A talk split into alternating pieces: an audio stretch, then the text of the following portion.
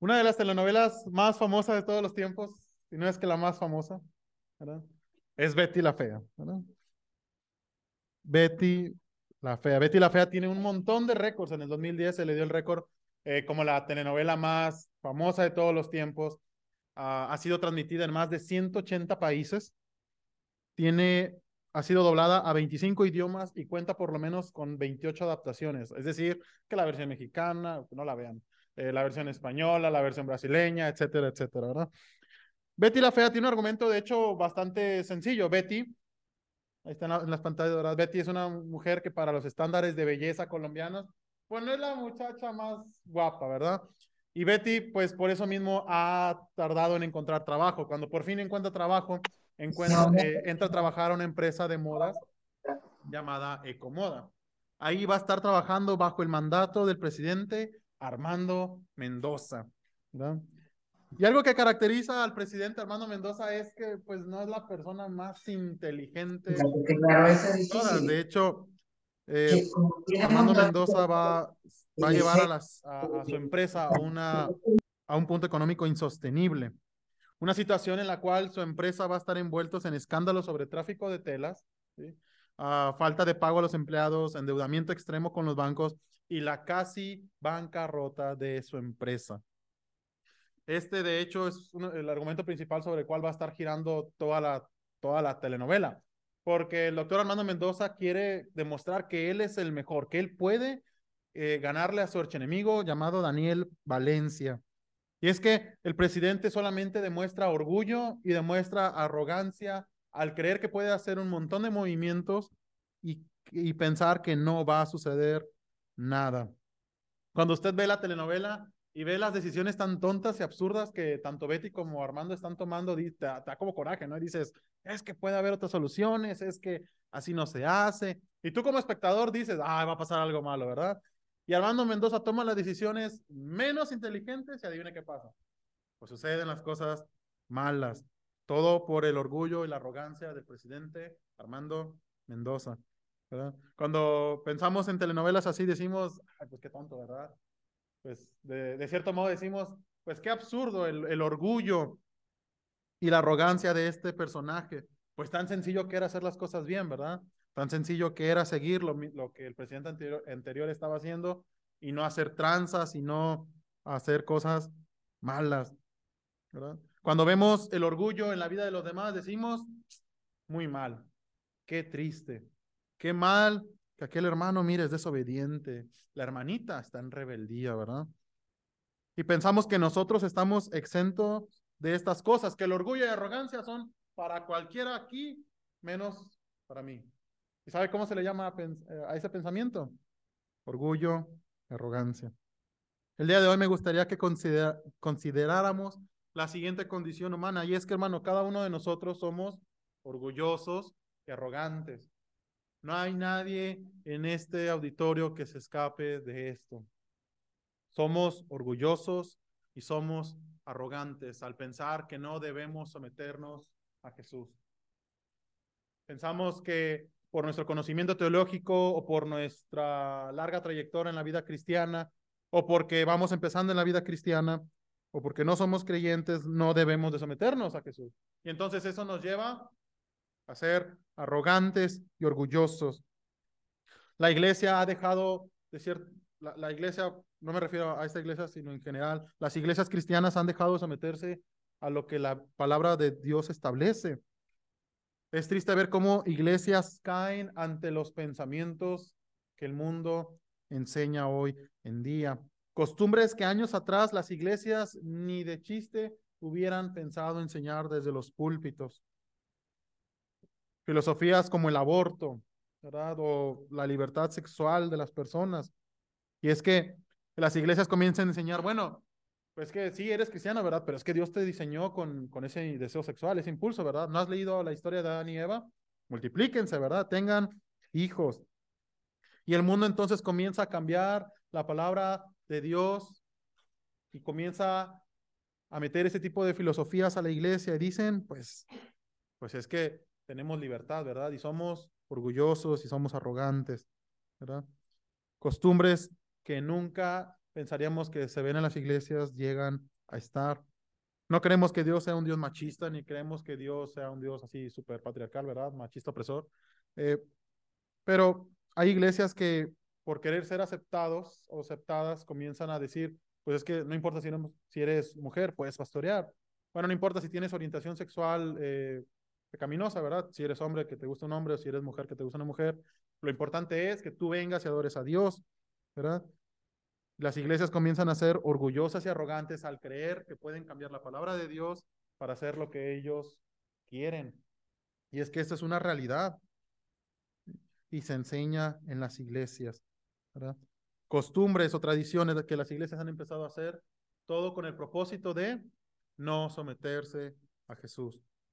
Y es que venimos hablando acerca del orgullo y la arrogancia y decimos, bueno, pero ¿qué es el orgullo y qué es la arrogancia? El orgullo, hermanos, es un concepto exagerado de uno mismo, ¿verdad? Podemos decir, es que yo soy la mejor cocinera del mundo y quizá usted cocina muy rico, pero es la mejor cocinera del mundo, ¿verdad? Entonces, es que, es no he probado mis postres, ¿verdad? O por ese, algo por ese estilo. Y este pensamiento de, de creernos más que los demás lleva a la arrogancia, y la arrogancia es ese sentimiento de valoración por encima de los demás, como que, ay, el pastor Mario, ¿verdad? Y comienzas a verlo como menos, ¿no? Que está allá abajo y el pastor Mario no sabe. Y, entonces, pues yo cocino mejor que Mario, ¿verdad? Y entonces tengo orgullo y arrogancia porque me creo mejor que él, porque cocino mejor. Y este orgullo y esta arrogancia no es algo nuevo, no es algo de las telenovelas de Betty la Fea o de las películas que vemos en el cine o en la televisión. No es algo que solamente la gente no cristiana tiene, es algo que también encontramos en las escrituras. Hemos eh, comenzado a estudiar el libro de Isaías. El libro de Isaías uh, comienza con el capítulo con el capítulo 1, ¿verdad? Me acompañan a Isaías 1, por favor. Isaías 1.1 dice lo siguiente. Visión de Isaías, hijo de Amós, la cual vio acerca de Judá y Jerusalén en días de Usías, Jotam, Acaz y Ezequías, reyes de Judá. Para ponernos un poco en contexto histórico, los reyes de Judá, eh, bueno, cuando Salomón era rey, tenía un reino unido. Cuando Salomón muere, el, el hijo de, de, Salomón es tan terco que hace que el reino se divida. Roboam, que era el hijo, se queda con una parte del reino con la mitad y Jeroboam se queda con la parte norte, ¿verdad? A partir de ahora se va a conocer como el reino del norte o el reino del sur. El reino del sur es donde va a estar profetizando el, profeta Isaías, que es la nación de Judá. Los reyes que menciona en el capítulo 1 es el periodo de tiempo en el cual va a estar profetizando. Isaías va a comenzar a profetizar a finales de los días del rey Usías o el rey Azarías. También se le conoce así en el libro de los reyes y Usías en, en el libro de crónicas. Ah, ¿Por qué esto es importante? A lo largo de la historia, la, historia en general, los nombres de presidentes o reyes se asocian eh, a cómo llevaron a la nación, ¿verdad? Si fue un gobierno bueno o un gobierno malo, ¿verdad? Eh, o por algo que haya pasado en su, en su gestión. El, profe, eh, perdón, el rey Usías se caracteriza por haber llevado a la nación de Judá a un estado de prosperidad económica y una prosperidad en todos los ámbitos, militar, social, político rivalizando incluso con los tiempos de David y Salomón. Esto era algo que no se veía en muchos tiempos. O Usías como rey realmente fue, bueno, sabía administrar, sabía gobernar.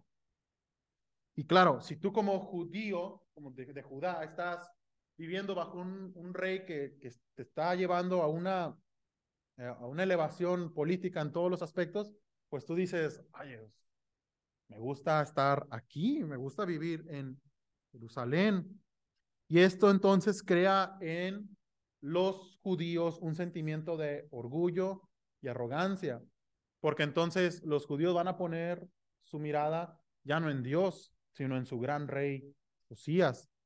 Pues mira lo que Usías ha logrado, mira lo que Usías ha hecho. Pues sí, Dios es importante, ¿verdad? Pero el rey, el rey Usías. la semana pasada el pastor Mario nos enseñaba sobre capítulo 1 y capítulo 1 comienza comienza tirándoles duro a los judíos, ¿sí?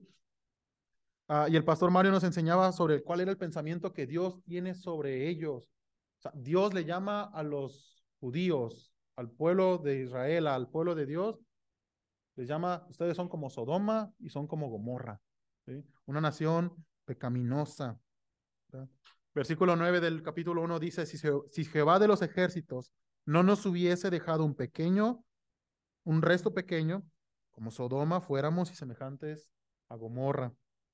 Es verdad que la nación se ha desviado, pero aún queda gente que adora a Dios y eso es lo que el pastor Mario nos enseñaba la semana pasada. Cuando llegamos a capítulo 2 vamos a encontrar el pasaje dividido en dos grandes secciones.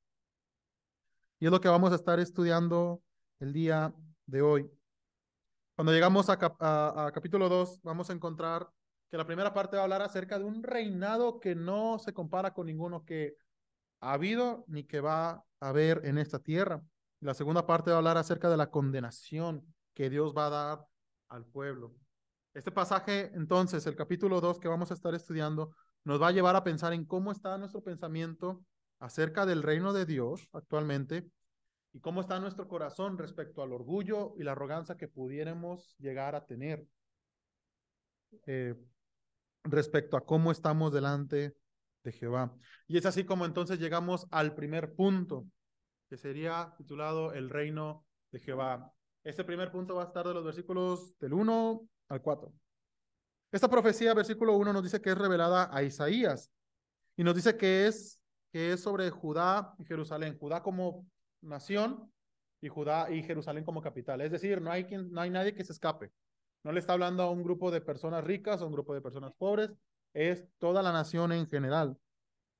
Y es que para los judíos Jerusalén ha pasado de ser una ciudad cualquiera a ser una ciudad única e inigualable. Y no hay ninguna ciudad que se le compare. ¿Ya viste Usías? Usías, ¿verdad? Yo traigo, yo soy del, del partido político de Usías, ¿verdad? No, no me voy con otro. La ciudad de Jerusalén y el reino de Judá, pues están muy bien establecidos políticamente, ¿verdad? Hay naciones que los envidian. Y de hecho, eh, eh, más adelante vamos a estudiar cómo varios reyes intentan conquistarla por toda la riqueza que esta nación tiene. Entonces, esta profecía que Isaías está leyendo nos va a narrar acerca de un reino futuro, que es lo que dice el versículo 2. El versículo 2 dice, acontecerá en lo postrero de los tiempos, que será confirmado el monte de la casa de Jehová como cabeza de los montes. Esta frase de los postreros tiempos aparece también en, en, Hechos capítulo 2, versículos 16 y 17. Si recordamos un poquito, Hechos 2 nos está hablando acerca del día de Pentecostés, cuando el Espíritu Santo desciende sobre la iglesia que está reunida en ese momento. El apóstol Pedro dice que la profecía del, del, profeta Joel se ha cumplido, es decir, que los postreros tiempos da, dan inicio, ¿sí? estableciendo así el reino de Cristo por medio de la iglesia. Cristo viene a establecer los, los postreros tiempos. En Hebreos capítulo 1, versículo 1 y 2 dice que en los postreros, en estos postreros días, Dios nos ha hablado por el Hijo, ¿verdad? La iglesia está viviendo los postreros días. Esta profecía que Isaías está hablando es acerca de ese reino de Cristo. Entonces acontecerá que en lo postrero de los tiempos, es decir, cuando el tiempo de la iglesia termine, lo queremos ver de esa forma, será confirmado el monte de la casa de Jehová. Y entonces, si hay un reino, debe de haber, por lo tanto, un, rey que lo gobierne. Y este rey va a ser un rey que es exaltado. Si los judíos de por sí ya son sumamente orgullosos por su gran ciudad, pues ahora lo van a estar más, ¿verdad? Oye, pues tu ciudad tiene profecías ah, de destrucción, pues mira la mía, ¿verdad? Será confirmado el monte de la casa de Jehová como cabeza de los montes, y será exaltado sobre los collados y correrán a él todas las naciones. La frase, el monte de la casa de Jehová, tiene que ver con gobierno y con liderazgo. Es decir, que ese gobierno va a estar dirigido por el Mesías y no habrá nadie más glorioso que él. Eso para los judíos es como, pues, a, ver, ¿cómo, verdad? Y es por eso que capítulos más adelante Isaías va a dar varios salmos y varias profecías acerca de que un niño es nacido y que la Virgen va a concebir eh, y un montón de profecías acerca de esa persona que va a gobernar. Ese Mesías va a ser, dice, cabeza de los montes, es decir, no va a haber nadie que se le compare. Y no solamente eso, sino que será exaltado sobre los collados y correrán a él todas las naciones. Isaías está hablando acerca de un contexto no solamente judío, sino que está hablando acerca también de un contexto gentil. Los gentiles recordemos que son aquellos que no pertenecen a los israelitas por nacimiento. Si tus papás no son israelitas y no naciste en Israel, probablemente no eres judío, ¿verdad? Había casos que sí, tus papás son judíos y todos tus antepasados son judíos y naciste fuera de Israel, ¿verdad? Pues eso te, te ayudaba. Pero aquí Isaías te está diciendo, mira, la obra de este Mesías, de este rey, no solamente es para los judíos, también es para los gentiles. Correrán a él todas las naciones. Todos aquellos que quieran entrar a este reinado futuro del Mesías pueden hacerlo. El versículo 2 nos enseña cómo el Mesías va a liderar y va a gobernar toda la tierra. Y no va a haber nadie que le diga, oye, ¿qué estás haciendo? Oye, yo creo que sería mejor de esta forma. Oye, ¿no crees que deberíamos de tomar otro tipo de decisiones? No, porque Él va a ser exaltado sobre los collados. Es decir, no va a haber nadie por encima de él. Cristo será exaltado y todos correrán a él. Cristo entonces merece la exaltación sobre todo. Pero no es solamente, o sea, Jesús no solamente va a ser un rey exaltado, sino que también va a ser un rey guiador, un rey guiador. Después de la Segunda Guerra Mundial, Alemania, como pierde la guerra, debe de pagar por los daños causados. Lo que hacen los países que ganan la guerra es, nos dividimos Alemania en dos, parten a Alemania, de ahí viene el famoso muro de Berlín. La mitad del país se la queda la Unión Soviética con una filosofía comunista y la otra mitad se la queda a los Estados Unidos, que es una filosofía capitalista. No quiero dar clases de estudios sociales.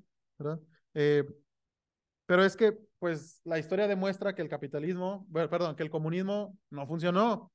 Los que vivían en la mitad de la Alemania controlada por la Unión Soviética querían salir de ahí. Por eso levantan el muro, para que dejen de escaparse. Todos ven cómo la mitad dirigida por los Estados Unidos está prosperando y cómo esa mitad, pues puedes trabajar y puedes aspirar a mejorar tu estatus social. Y claro, ¿verdad? Pues si aquí te están quitando tus cosas, las pocas cosas que tienes para repartirlas entre todos, y allá tú ganas más dinero y puedes vivir mejor, pues vas a querer irte para allá, ¿verdad? Y esto no debe de sorprendernos, porque la migración es algo que incluso sigue sucediendo al día de hoy. Eh, muchos de nosotros aquí en la iglesia no somos regimontanos, ¿verdad? Venimos de otros lugares, por cualquier razón, que por oportunidades de trabajo, que por estudio, mejor calidad de vida, calidad del aire no, ¿verdad? Está bien feo el aire. Pero sí, sí ese tipo de, de, situaciones, ¿verdad? Y que, que vamos a querer hacer lo mismo, ¿verdad? Mejorar, progresar. Pues es exactamente lo que está pasando en versículo 3. Cuando leemos versículo 3 pasa lo mismo, y es que en el reinado del Mesías, en los posteriores tiempos, todo mundo se va a dar cuenta de lo excelente que es Jesús dirigiendo una nación. Y entonces todos van a querer estar ahí. Versículo 3, vendrán muchos pueblos y dirán, venid, subamos al monte de Jehová, a la casa del Dios de Jacob, y nos enseñará sus caminos y caminaremos por sus sendas, porque de Sión saldrá la ley y de Jerusalén la palabra de Jehová. En el, versículo 3 y también en el versículo 4 dice, versículo 4, juzgará entre las naciones y reprenderá a muchos pueblos. En estos dos versículos creo que encontramos cuatro cosas que eh, dentro de todas las cosas que el Mesías va a hacer, el Mesías va a estar haciendo con estas naciones. Y es que el Mesías en estos tiempos va a enseñar. El Mesías va a enseñar, pues, qué tenemos que hacer, qué cómo tenemos que comportarnos, Incluso, ¿qué tenemos que vestir? ¿Debemos de comer cierto tipo de carne o no? ¿Verdad? Como estudiábamos en primero los Corintios. En otras palabras, Jesús te va a enseñar por medio de su palabra a cómo ser un ciudadano del reino. No solamente eso, sino que también nos va a hacer caminar por sus sendas, es decir, nos va a guiar, va a ser un guía. Él nos guiará en la conducta que tenemos que tengamos que tener y la manera en cómo debemos de comportarnos. O sea, el Mesías le va a importar mucho cómo sus ciudadanos se van a estar comportando en su reino. La palabra de Dios nos va a mostrar cómo debe de comportarse un ciudadano de esta nación. el final del versículo 3 cuando dice que de Sión saldrá la ley y de Jerusalén la palabra, se cumple de forma parcial como, eh, en el relato de Hechos 2, cuando el Espíritu Santo desciende sobre los primeros cristianos. ¿Por qué? Antes de que Jesús ascendiera, en Hechos 1.8 dice que le van a ser testigos en Jerusalén, en toda Judea, en Samaria y hasta lo último de la tierra. Y de hecho, los, los, primeros cristianos no querían salir de Jerusalén, por eso se muere Esteban y comienza la persecución y todo el mundo sale. Y nos damos cuenta que de, de Sion, de Jerusalén, sale la palabra, ¿verdad? Un cumplimiento parcial. La iglesia pues, es la encargada entonces de difundir el mensaje, ¿verdad? De que salga la palabra a todos los rincones de la tierra. Eh, y vemos cómo la iglesia primitiva cumple con ese propósito, ¿verdad? Y al día de hoy, pues nosotros seguimos haciendo lo mismo. También, número tres, dice versículo cuatro que va a juzgar entre las naciones. Y es que a pesar de que todos los demás van a ver el excelente trabajo que va a estar haciendo el Mesías, pues no todos van a querer acatarse. Y por lo tanto, pues el Mesías al ser un ser santo tiene que juzgar el pecado y tiene que juzgar aquellas cosas que la gente está haciendo mal. Va a haber personas que no van a querer someterse a su mandato. Eh, y entonces el Mesías debe de juzgar. No solamente eso, sino que también el Mesías en el versículo 4 dice que va a reprender. ¿Sí? Jesús no es alguien que esté como que con una pistolita de juicio, juicio, juicio, ¿verdad? Juzgando, juzgando, juzgando a todos. No, también es un Dios, un Mesías paciente, es un Señor paciente con nosotros, que sí, castiga, ¿verdad? Pero también es un Padre misericordioso que reprende. Es más, mire cómo va a reprender a los pueblos. Al final del versículo 4 dice, volverán sus espadas en rejas de arado y sus lanzas en hoces. Es decir, pues mira, va a guiar a la nación a un tal, a un punto, a, todos los pueblos, perdón, a un punto en el que no va a haber más guerra. Y aquellas armas que puedes llegar a tener las vas a cambiar por instrumentos de ganadería y agricultura. Porque no vas a ocupar defenderte. Porque el reino, en el reino del Mesías, no va a haber espada y no va a haber más guerra. El Mesías va a reprender y el Mesías va a estar liderando. Hermanos, nosotros como iglesia debiéramos estar anhelando el regreso de nuestro Señor y decir, Dios, Cristo, ven pronto por tu iglesia para poder formar parte de este, de este plan, de este reino. Aquí no quisiera estar en un reino así, ¿verdad? Eh, es muy chistoso ver cómo los del norte se pelean con los del sur y con los del centro y sinceramente, ¿verdad? Que el norte es mejor, no que el centro lo es. Pero en, en, este reino no va a haber nada de eso. No va a haber si Judá es mejor que, que los Estados Unidos o que China o Rusia. No, todos van a estar común de acuerdo que Cristo debe ser exaltado. Y entonces nosotros, hermanos, debiéramos estar buscando estar sometidos al reino de Cristo y así poder adorarle sin pecado y sin ningún impedimento. Pero hermanos, es que este reino todavía no ha llegado. Sí, es verdad que estamos en el reino de Cristo, en un reino espiritual, y que la iglesia es la encargada, como mencionábamos ahorita, de difundir la palabra y de predicar la palabra. Porque Cristo todavía no regresa por su iglesia. Y entonces nos toca estar compartiendo y predicando acerca del reino de Cristo. Es deber de la iglesia, el deber de cada creyente estar compartiendo este mensaje.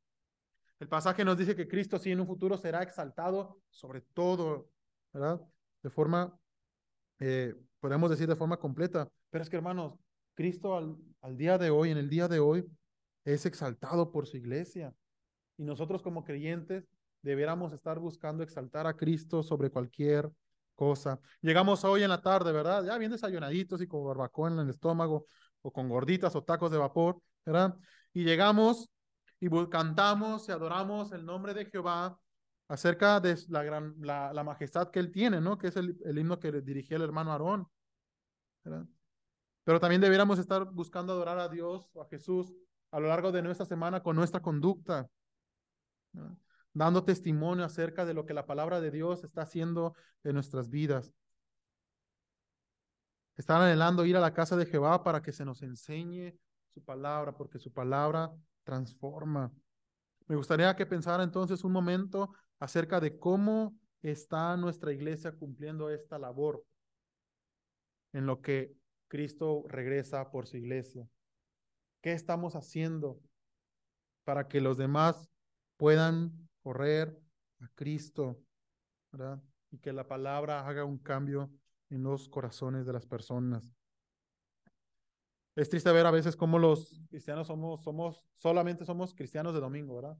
Toda la semana podemos hacer un montón de actividades y pensar en otras cosas, pero hasta el domingo nos acordamos de Dios. Y la exaltación a Jesús en la semana, ¿dónde queda? ¿Dónde queda entonces entre semana compartir el Evangelio? Para este punto, todos los judíos que escuchan esta parte de la profecía dicen, amén, ¿verdad? Ya anhelamos pues mira, que una Jerusalén gloriosa ahorita, pues sí es, ¿verdad? Pero una mucho más. Ojalá ya fuera eso.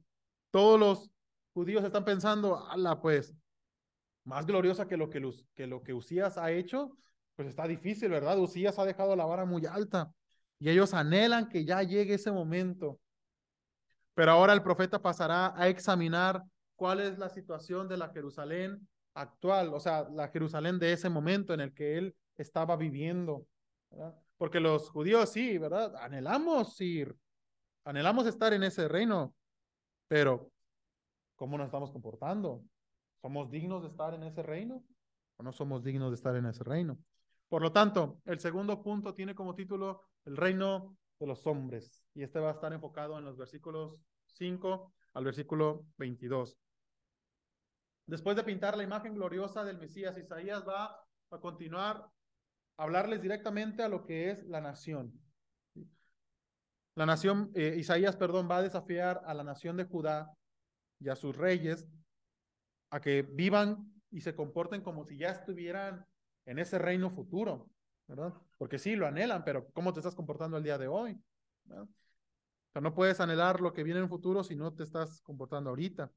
Versículo 5 dice, venid, oh casa de Jacob, está hablando a la nación, y caminaremos a la luz de Jehová. Esta frase habla acerca de un reto. En otras palabras, Isaías les está diciendo, vamos a examinarte. Pues le ha tocado a usted que se le va la luz en la casa, ¿verdad? Tiene que prender la luz del celular o una vela, ¿verdad? Y alumbra.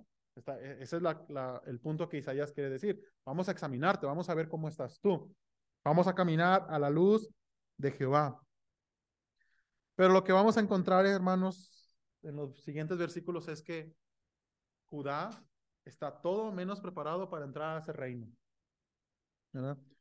Aquellos que pertenecían al pueblo de Dios y se jactaban de eso, son todo menos aptos para vivir en él. Y lo que vamos a encontrar en los versículos del 5 al 9, vamos, vamos a encontrar un reino corrompido, un reino corrompido. Pensaríamos en alguien, en un reino corrompido, pensando quizá en los reyes de Babilonia, o los reyes de Asiria. Pero es que nos está hablando acerca del, reino del pueblo de Dios, de la nación que se supone que debe estar exaltando a Dios y adorando a Dios. En ese subpunto vamos a encontrar pecados que impiden que Judá camine a la luz de Jehová. Me gustaría que mientras vemos estos pecados pensemos en cuál, si nosotros podemos tener en nuestro corazón uno de ellos. Porque es bien fácil criticar y decir, es que esos judíos nomás no valían queso, ¿verdad? No la armaban, eran indignos, pero ¿y nosotros? Porque pensar de esa forma es orgullo y arrogancia. En el versículo 6 comienza diciendo, ciertamente tú has dejado, tú has dejado tu pueblo, la casa de Jacob, porque están llenos, llenos de costumbres traídas del oriente y de agoreros como los filisteos y pactan con hijos de extranjeros. La nación ha estado tan acostumbrada a la ley y a las tradiciones que simplemente la ley de Jehová se les hace aburrida, se les hace como que algo rutinario. los israelitas comienzan a ver a las demás naciones y dicen, oye, si nosotros que obedecemos la ley, eh, y tenemos que hacer un montón de cosas, pues nos condicionan a que nos va a ir mal si no lo hacemos. Mira, las demás naciones se comportan peor que nosotros y les va bien. Y entonces dicen, bueno, ¿Qué te parece si comenzamos a hacer lo mismo que ellos hacen? Y comienzan a traer tradiciones de otros lugares que van en contra de lo que la Biblia establece. Al punto que una de las tradiciones que va, que va a estar muy marcada dentro de la nación va a ser incluso sacrificar humanos. en el nombre de Jehová, como lo van a hacer los bebés. Incluso reyes de esta nación van a caer en este pecado. Comienzan a comportarse igual y en algún punto de la historia peor que las demás naciones. Están llenas de tantas costumbres. La frase en el versículo 6 acerca de los agoreros está hablando acerca de personas que se dedican a la hechicería o brujería o al ocultismo. De hecho, en la Biblia tenemos un pasaje en, en Primera de Samuel cuando dice que Saúl está buscando una adivina, ¿verdad? Que le haga traer a Samuel que ya se había muerto. Pues es exactamente eso, personas que practican el ocultismo. Se están mezclando con tradiciones y con personas que están lejos de la adoración a Jehová. Costumbres peligrosas para la adoración y para el remanente mismo. Porque veíamos hace rato en la tablita, pues Isaías va a profetizar por cuatro reyes.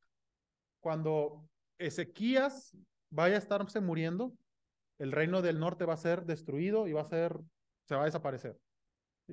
Y entonces el Mesías solamente puede venir de la tribu de Judá, que es la más grande que queda. Pero si se están mezclando con otros pueblos, ¿qué va a pasar con la simiente? ¿Qué va a pasar con la promesa? Pues está en peligro. Hermanos, y Dios no está en contra de las culturas y no está en contra de las costumbres. En México tenemos nuestras costumbres, tenemos nuestras fiestas, nuestra manera de celebrar. Los americanos pueden tener otra, hermanos de otros países también, ¿verdad? Y no, no significa que una tradición sea mejor o peor que otra. Pero es que lo más probable es que los judíos, en el nombre de la diversidad, estaban permitiendo todo este tipo de cosas. Ah, eres de, de los filisteos, ¿verdad? Y tú adoras a tu Dios de esta forma, es que yo adoro a Jehová. Pues mira, tú hazlo como tú quieras, ¿verdad? Al fin y al cabo es para el mismo Dios. Ah, que tú eres de los de Asiria. Bueno, no importa, ¿verdad? Vamos a adorar a un Dios, vamos a adorar a Dios, ¿verdad? Y comenzaban a, copiar sus, empezaban a copiar sus costumbres por querer complacer a todos. ¿verdad? Suena chistoso porque pareciera que Isaías está viviendo en el siglo XXI, en el que todo se permite y todo es políticamente correcto con tal de agradar a las masas. Seguimos avanzando y dice versículo 7 que su tierra está llena de plata y oro, sus tesoros no tienen fin. También está su tierra llena de caballos y sus carros son innumerables. Está hablando de la nación de Judá. Está hablando que Usías hizo un buen trabajo, mira, prosperidad económica. Pero es que a este punto de la historia, los judíos han permitido que los dioses de la riqueza y el materialismo se adueñen de su corazón. Viven para trabajar y trabajan para vivir. Al punto que, mira, su tierra está llena de plata y oro. Y es una exageración que el profeta usa, pero es para que eh, eh, entendamos la, la dimensión de las riquezas que están teniendo. Y es por eso que la nación de Judá va a ser atacada demasiadas veces. Tienen tanto oro y tanta plata, ¿sí? Que tiene tanto valor ahí tierra de llena de caballos y sus carros son innumerables. Un caballo no es barato, a veces vale más que un carro, ¿no? O sea, tienen, tienen dinero y tienen prosperidad. Y de hecho podemos llegar a decir, pues es que es, es normal, viven en una nación que les está yendo bien, pues tienen que buscar hacer más dinero. Pero volviendo a Usías, Usías hizo un excelente trabajo en lo económico y en lo político, pero en lo espiritual deja mucho que desear en los relatos de crónicas y reyes. Dice que Usías al final de su vida, pues sí, sirvió a Jehová y lo amó con todo, ¿verdad? Pero los lugares altos y otras cosas no se quitaron. Porque Usías estaba más enfocado en la prosperidad que en lo espiritual. Y Judá eh, fracasa en el área espiritual por la culpa de las riquezas y el materialismo. Y hermanos, esto no es una declaración en contra de las riquezas. Dios no está en contra del dinero. De hecho, en el Nuevo Testamento nos manda a trabajar, ¿verdad? Para el sustento de la casa. En Génesis capítulo 1 y 2 encontramos qué le dice a Adán, que le dice que tiene que trabajar antes de la caída. Dios sabe que tenemos que buscar dinero, tener dinero. Es más bien una reprensión para aquellos que están amando las riquezas y los materiales antes que a Jesús. ¿sí? Y están confiando en esas riquezas y en esos materiales para poder acceder al reino del Mesías. Seguimos leyendo, versículo 8 dice que su tierra está otra vez llena de ídolos y se han arrodillado ante la obra de sus manos y ante lo que fabricaron sus dedos. La nación de Judá, a pesar de que ha sido liderada por grandes reyes, unos muy buenos, también ha sido liderada por hombres malos. Y claro, eh, en la tabla que veíamos hace rato, Usías va a gobernar 52 años. Pero Manasés, que viene, viene después de Ezequías, eh, Manasés va a gobernar 55 años. Y la gran, la mayor parte del reinado de Manasés se caracteriza por revolucionar todo lo malo que la nación puede hacer, ¿verdad? A, a, no más poder. Y entonces ese tipo de costumbres desde Robam, que fue el primer rey de Judá en el reino dividido, pues es, queda impregnada en el corazón de los, de los judíos. Y entonces buscan ídolos a quien, a quien adorar, porque es más fácil adorar un ídolo que adorar a Dios de la forma que Él pide. Porque tener que adorar a Dios implica sometimiento y no nos gusta someternos. Nos creemos orgullosos y arrogantes al creer que podemos servir a Dios de nuestra forma. Y no es así. Y entonces cambiamos a Dios por ídolos. Ahora, como creyentes sabemos que no debemos adorar a estatuas ni a imágenes, ¿verdad? Que San Juritas, que la Virgencita, que la Santa Muerte, ¿verdad? Y usted puede decir, hermano, pues yo no soy idólatra, ¿verdad? Pues yo, yo no me inclino ante eso, ¿verdad? Yo no me persino cuando paso por la católica que está aquí en la San Isidro, ¿verdad? Y nada de esas cosas. Pero hermano, podemos tener ídolos como el tiempo, ídolos como el entretenimiento o el celular, la tecnología, el ocio o el descanso, ídolos como orgullo o arrogancia. Y no me dejará mentir que son cosas con las cuales batallamos muchos de nosotros. Y entonces nuestra adoración a Dios está mal, porque nuestro corazón solamente está lleno de ídolos. Cuando avanzamos al versículo 9, dice que no solamente eso, sino se han inclinado, y se ha inclinado el hombre y el varón se ha humillado. La palabra inclinado está relacionada con la adoración. Cuando, tú, cuando se inclinan ante los reyes, están haciendo una reverencia, están dando la posición que la realeza debe de tener. Y ellos están adorando sencillamente cosas que no son correctas. Por lo mismo, es más fácil humillarnos y adorar aquello falso que tener que adorar al Dios verdadero. Porque si nos equivocamos en la forma de adorar a Dios, Dios nos va a pedir cuentas. Pero si adoramos algo que no existe, pues ¿quién nos va a recriminar qué estamos haciendo, verdad? Y esto es tan increíble que al final del versículo 9, Isaías dice lo siguiente, han hecho tantas cosas, por tanto, no los perdones. Están tan sumergidos en su pecado están tan endurecidos que Isaías pide, ya no los perdones. Porque esos pecados son tan grandes eh, porque, ¿qué no están rechazando Usías? No están rechazando a su hijo Jotam, están rechazando al mismísimo Dios. Y entonces, pues Isaías dice, ya no, ya no hagas esto. Y claro, si tenemos un, un rey, ¿verdad? Que, que gobierna, pues ese rey también tiene que juzgar. Y entonces este reino corrompido también va a ser un reino juzgado un reino juzgado. Y eso lo encontramos de los versículos 10 al versículo 22. El comienzo del capítulo comienza eh, describiéndonos la gloria del reino del Mesías, ¿verdad? O sea, eso nos debe de mover y decir, Cristo, ven pronto. Yo anhelo estar en ese reino. La segunda parte del capítulo describe la corrupción del pueblo escogido por Dios, ¿verdad? Que están mezclándose con gente, están buscando dinero y materialismo, están llenos de ídolos, se inclinan ante el hombre, que es nada. Y entonces, ¿cómo va a suceder eso? ¿Cómo es que vamos a pasar de la tierra de corrupción al reinado glorioso del Mesías? Pues eso va a suceder por la, victoria de Jesús en el día de Jehová de los ejércitos. Versículo 12 dice, porque día de Jehová de los ejércitos vendrá sobre todo soberbio y altivo, sobre todo enaltecido y será abatido.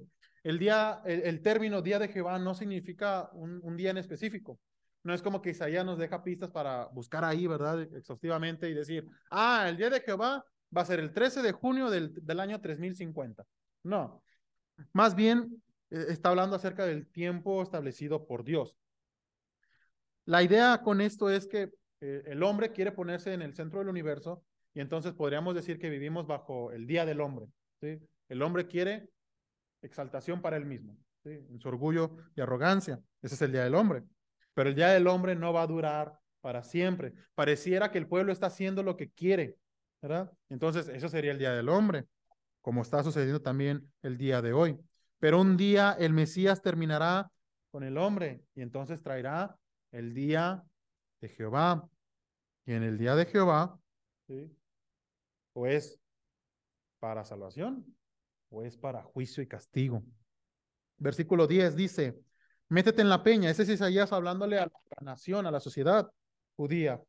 Métete en la peña, escóndete en el polvo de la presencia temible de Jehová y del resplandor de su majestad. En ese día dice Isaías, mira, ya no habrá más idolatría, ya no habrá más bienes materiales y ya no habrá más ídolos y ya no habrá quien se arrodilla ante el hombre. ¿Por qué? Porque ese día va a estar la presencia temible de Jehová y vas a poder ver el resplandor de su majestad. Solamente Dios será glorificado y todos verán quién es Él realmente. Y si allá te dice, mira, te vas a tener que meter no en tu casa, sino en la peña, o sea, profundo. O escóndete en el polvo, es decir, es mejor estar muerto que llegar a ese día de juicio y castigo. Porque solamente Jehová será exaltado en aquel día. Solamente Jehová y nadie más. Esto para los judíos debió haber sido algo chocante. ¿Cómo? ¿Cómo yo como judío me voy a, ¿a qué? A meter en la peña, a, a desear estar muerto. ¿Qué no has visto nuestra gran nación?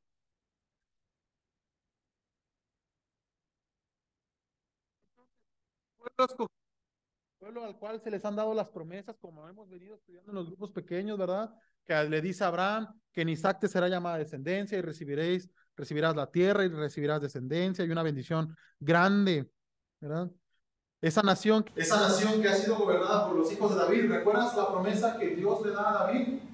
Es el, pacto que, que, que, tiene con él, de que de su descendencia, de su linaje va a venir ese Mesías.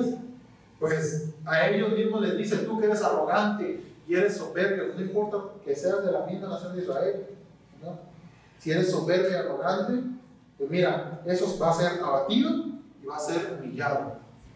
Porque la arrogancia y, la arrogancia y, la soberbia ¿sí? tratan de quitarle lugar a Dios y Dios dice no. Solamente Dios puede tener el, la exaltación sobre todas las cosas.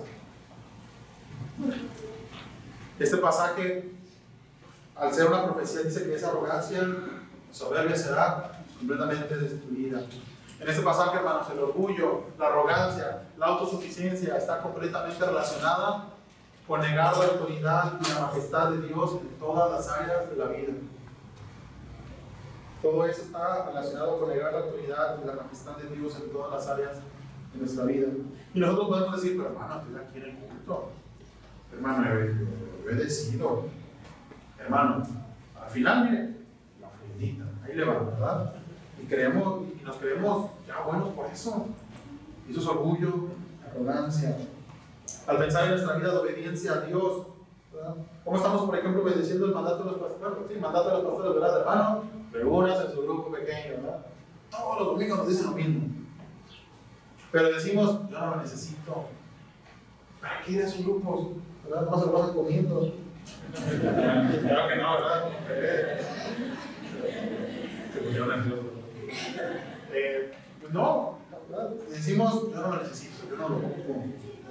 Y con eso negamos la autoridad y la majestad de Dios en nuestras vidas.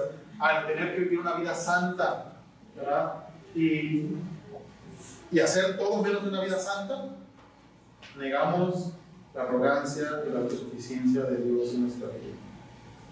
Los judíos no quieren adorar a Dios, eso está claro. Los judíos quieren lo que Dios les puede dar, pues ya lo han vivido, prosperidad económica, una vida muy buena. Pero tener que seguir adorando a ese Dios que me pide hacer sacrificio en las mañanas, sacrificio en las tardes.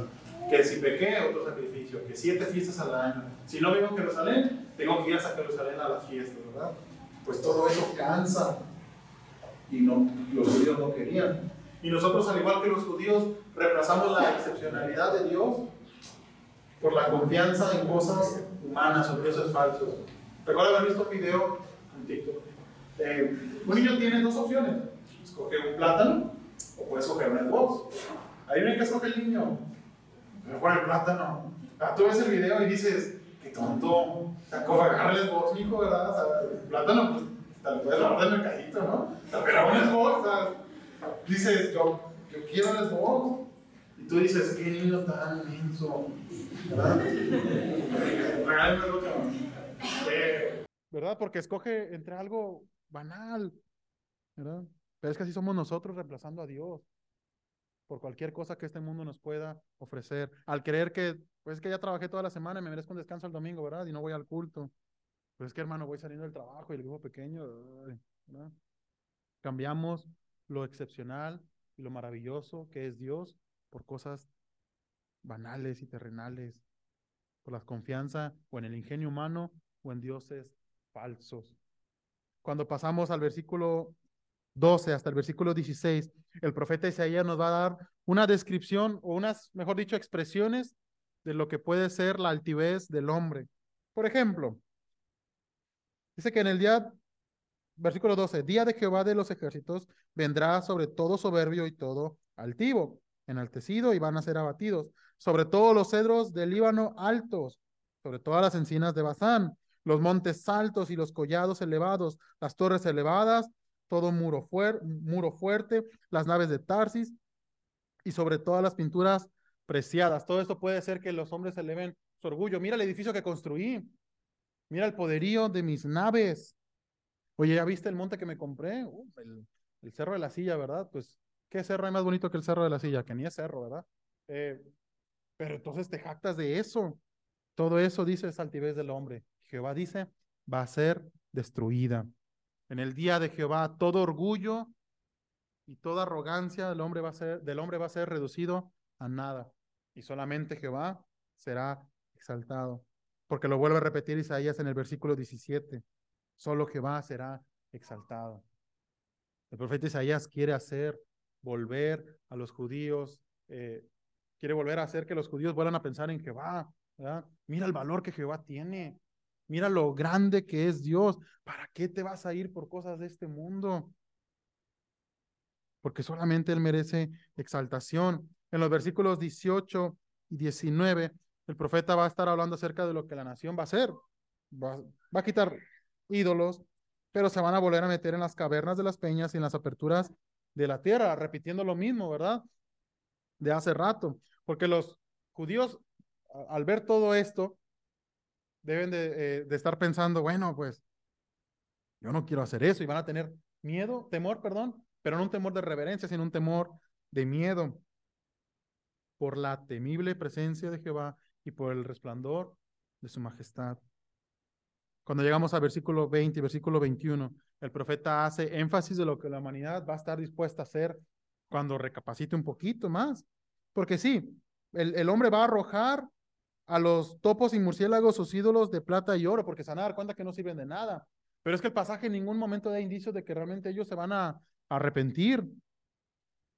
Más bien van a volverse a esconder en las hendiduras de las rocas, en las cavernas de las peñas, por la presencia formidable de Jehová y por el resplandor de su majestad, cuando Jehová se levante para castigar la tierra.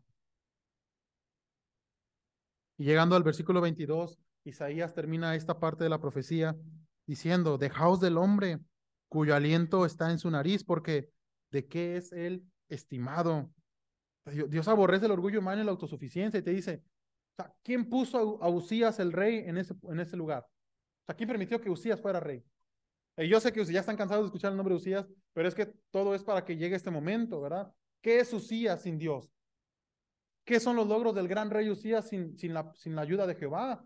Pues nada, ¿verdad? Y entonces Isaías les está diciendo, deja de, deja de confiar en el hombre, ¿sí? Deja de confiar en Usías, deja de confiar en, sus, en su hijo Jotam, porque él que es realmente, pues es nada delante de la temible presencia de Jehová y el resplandor de su majestad. Y entonces, hermanos, también nosotros, eh, pienso mucho en, en, el contexto social y político mexicano, ¿verdad? Mucha gente ve a Andrés Manuel López Obrador como el Mesías, ¿verdad? De la cuarta transformación. Gloria a Dios, ¿verdad? Y, y terminas poniendo tu confianza en Él. Pero ¿qué es Andrés Manuel López Obrador sin, Dios? Pues nada, ¿verdad? Lo poco, mucho que ha hecho el presidente es nada comparado con lo que Dios puede hacer. Y así terminamos este pasaje, hermanos, con una estructura media rara porque nosotros pensaríamos, bueno, yo hubiera comenzado con juicio y castigo y después el reino del Mesías, ¿verdad? Para que nos anime a vivir vidas santas, pero Isaías no quiso hacerlo así. Nos deja como que con un sabor un poquito amargo, ¿verdad? Pensando en dónde está nuestro corazón.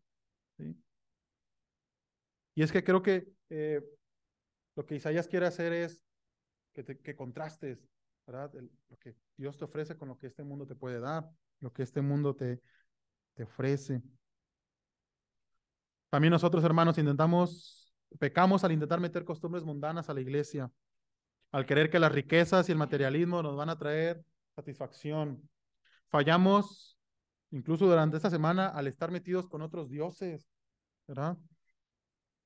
Que el trabajo, la familia, el descanso, redes sociales, entretenimiento, y solo por dar unos ejemplos, y nos damos cuenta que incluso llegamos a confiar demasiado en el hombre, y todo eso se traduce en orgullo y arrogancia, porque creemos que podemos vivir una vida cristiana sin la ayuda de Dios y sin Dios. Al final de la historia somos otro Armando Mendoza. Creemos que lo sabemos todo. Creemos que todo lo podemos y que podemos vivir nuestra vida cristiana, entonces, a ahí se va. Y no es así. Algo hermoso de, de, este pasaje es que en el versículo 4 del capítulo 2, al final termina diciendo, mira, las naciones van a venir corriendo a, al Mesías, ¿verdad? Y entonces el Mesías va a ser que ya no exista ni judío ni gentil, ya no va a ser que exista ni mexicano ni americanos, ni arrogante ni soberbio, ni nada de esas cosas. Cuando se trata de someternos a la voluntad del Mesías, ¿sabe qué hermano? No existe que si familias cristianas o si familia o si familias cristianas o iglesia de la gracia, porque al final de cuentas lo que dice la Biblia es un solo pueblo, y una sola nación, ¿verdad? Dispuesta a estar eh, o dispuesta a someterse al mandato del Mesías. Hermanos, nosotros somos parte del plan que Dios ha establecido en esta tierra. Y sí, y aunque esperamos, aunque ha habido un cumplimiento parcial y esperamos el regreso de nuestro Salvador, por el momento nos toca esperar y seguir cumpliendo con lo que Dios nos ha pedido. ¿Cómo? Pues dejando nuestra arrogancia y orgullo, me gustaría que pensáramos en lo siguiente, es que Dios será exaltado sobre todas las cosas. Eso es un hecho.